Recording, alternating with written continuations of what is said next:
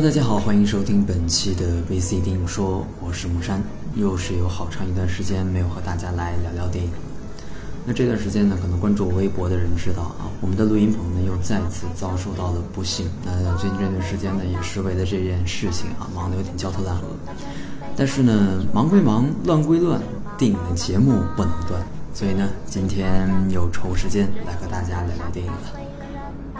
我常听人说，在中国的电影界里面有着这样一句话，说拍艺术电影的看不上拍商业电影，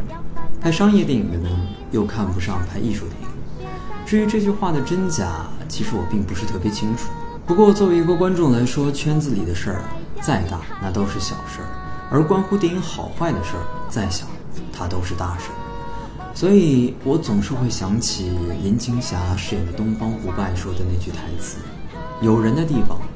就有江湖。这句话呢，就和有些人说脱离了物质，你和我讲意识形态是毫无意义的一样。就目前的中国电影来说，其实是处于一个十分尴尬的位置。为什么这么说呢？因为真正的艺术电影，要么他不让你拍，要么你没钱拍。那至于商业电影呢？除了炒作特别起劲之外，每年真正能拿得出手的电影，一年下来，其实双手双脚都能数得过来。所以很多时候，我经常会去怀念八十年代的中国电影。虽然说那个时候可能我们没有像现在这样的一个电影市场的大环境，但我觉得那段时期真的算得上是中国文化的黄金年代。比如说那段时间，我们可以看到很多非常不错的文学作品，比如说路遥的《平凡的世界》，以及穆斯林的葬礼，还有像余华、王朔这样的一些作家。而至于现在，我们再回过头来去看中国的文化市场，可能只能用惨淡两个字来形容吧。不过对于中国电影来说，或许我也只能说，嗯，你赢我陪你君临天下，你输我陪你东山再起这类话。不过今天呢，我们其实不去讲那些让人揪心的国产电影。今天啊，让我们来说说我们的邻居印度，他们的电影。提到印度电影，我相信大家首先会想起的就应该是印度电影里经常会出现的歌舞片段吧，包括有很多歌曲也会被网友拿来调侃，比如说我在东北玩泥巴之类的这种东西。但是印度电影当中的歌舞片段，这些怎么去形容呢？其实我觉得它的这些东西跟某些特色一样，它都算是特色，所以我们姑且把歌舞称为印度特色吧。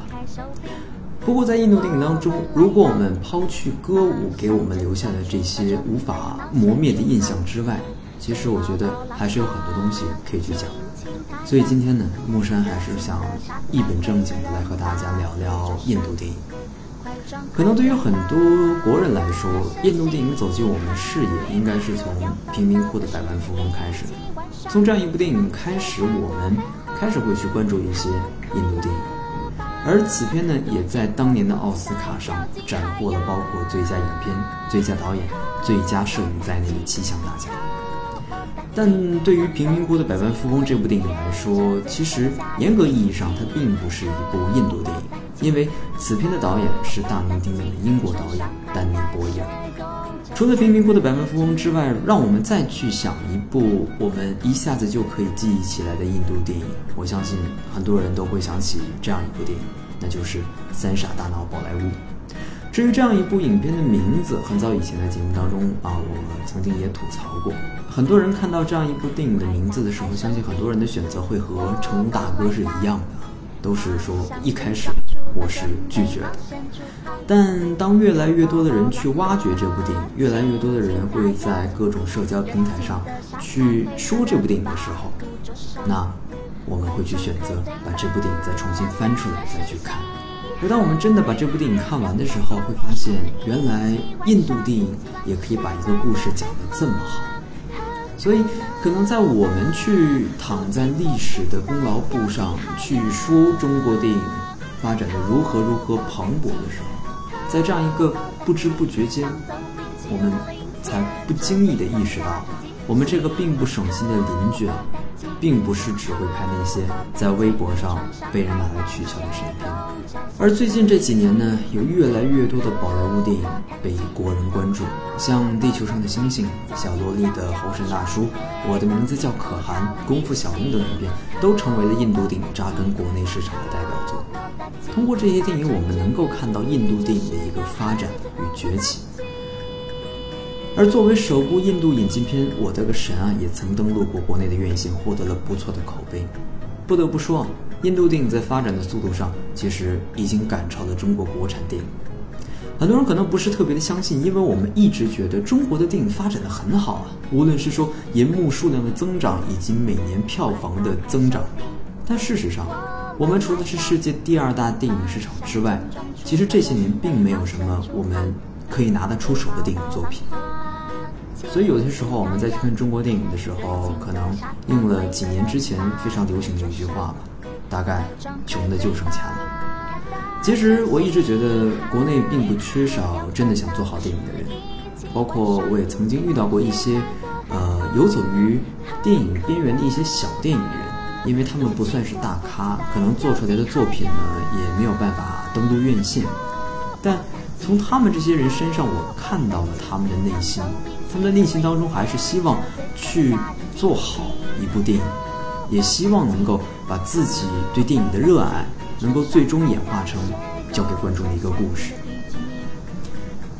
但很多时候，我们去回顾历史，在放眼当下的时候，就会不经意联想起很多的事情，就像解放战争推翻了农民身上的三座大山一样，而今的国产电影身上也有着这样三座大山。而至于，是哪三座？我相信大家可以自己去想一想。那最近一段时间呢，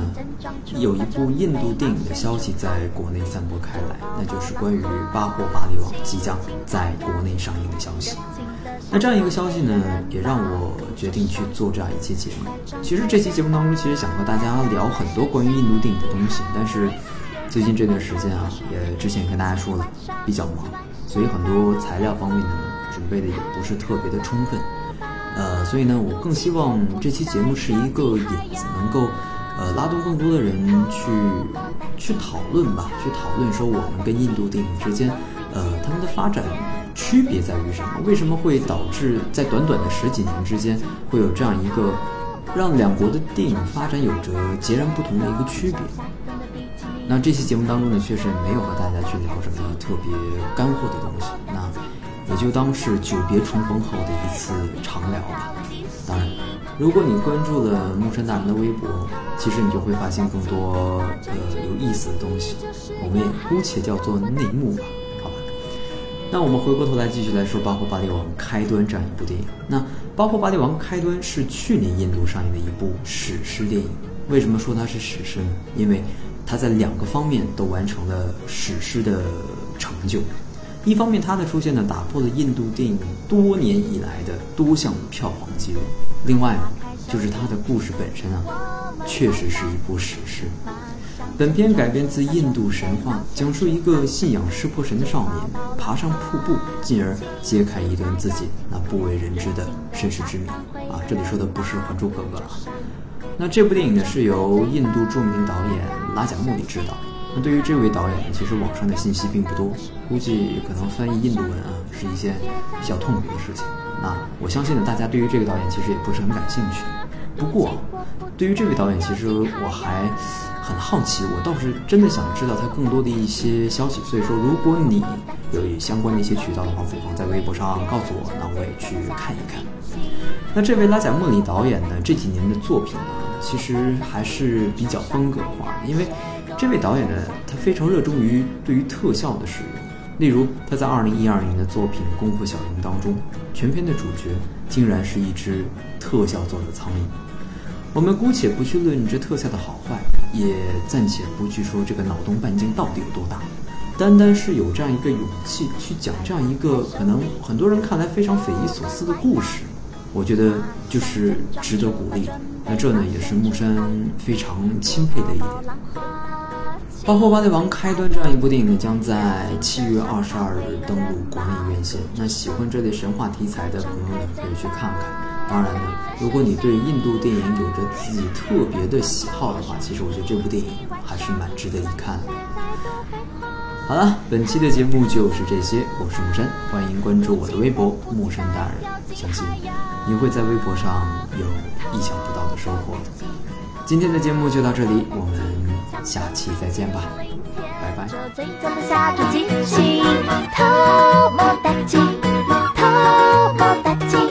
上海滩写够展现。